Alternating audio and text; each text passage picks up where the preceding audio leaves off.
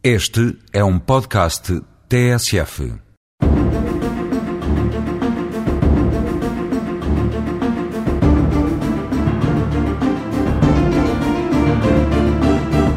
Voltamos hoje ao regime do arrendamento urbano. Isto para falarmos da resolução do contrato de arrendamento para habitação por falta de pagamento de rendas. Entre os deveres principais do inquilino destaca-se o do pagamento da renda, que habitualmente é mensal e relativo a períodos sucessivos de gozo do prédio por 30 dias.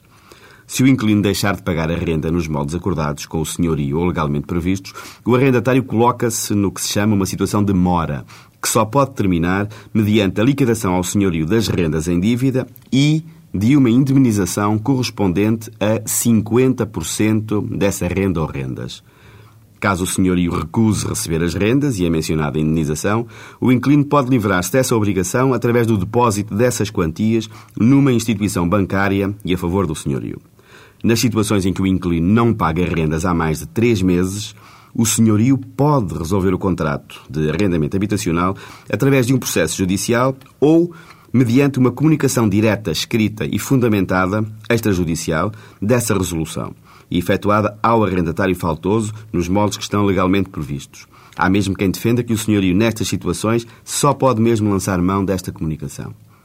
É uma comunicação que se traduz numa notificação judicial avulsa ou num contacto pessoal de um advogado, solicitador ou solicitador de execução com o inquilino.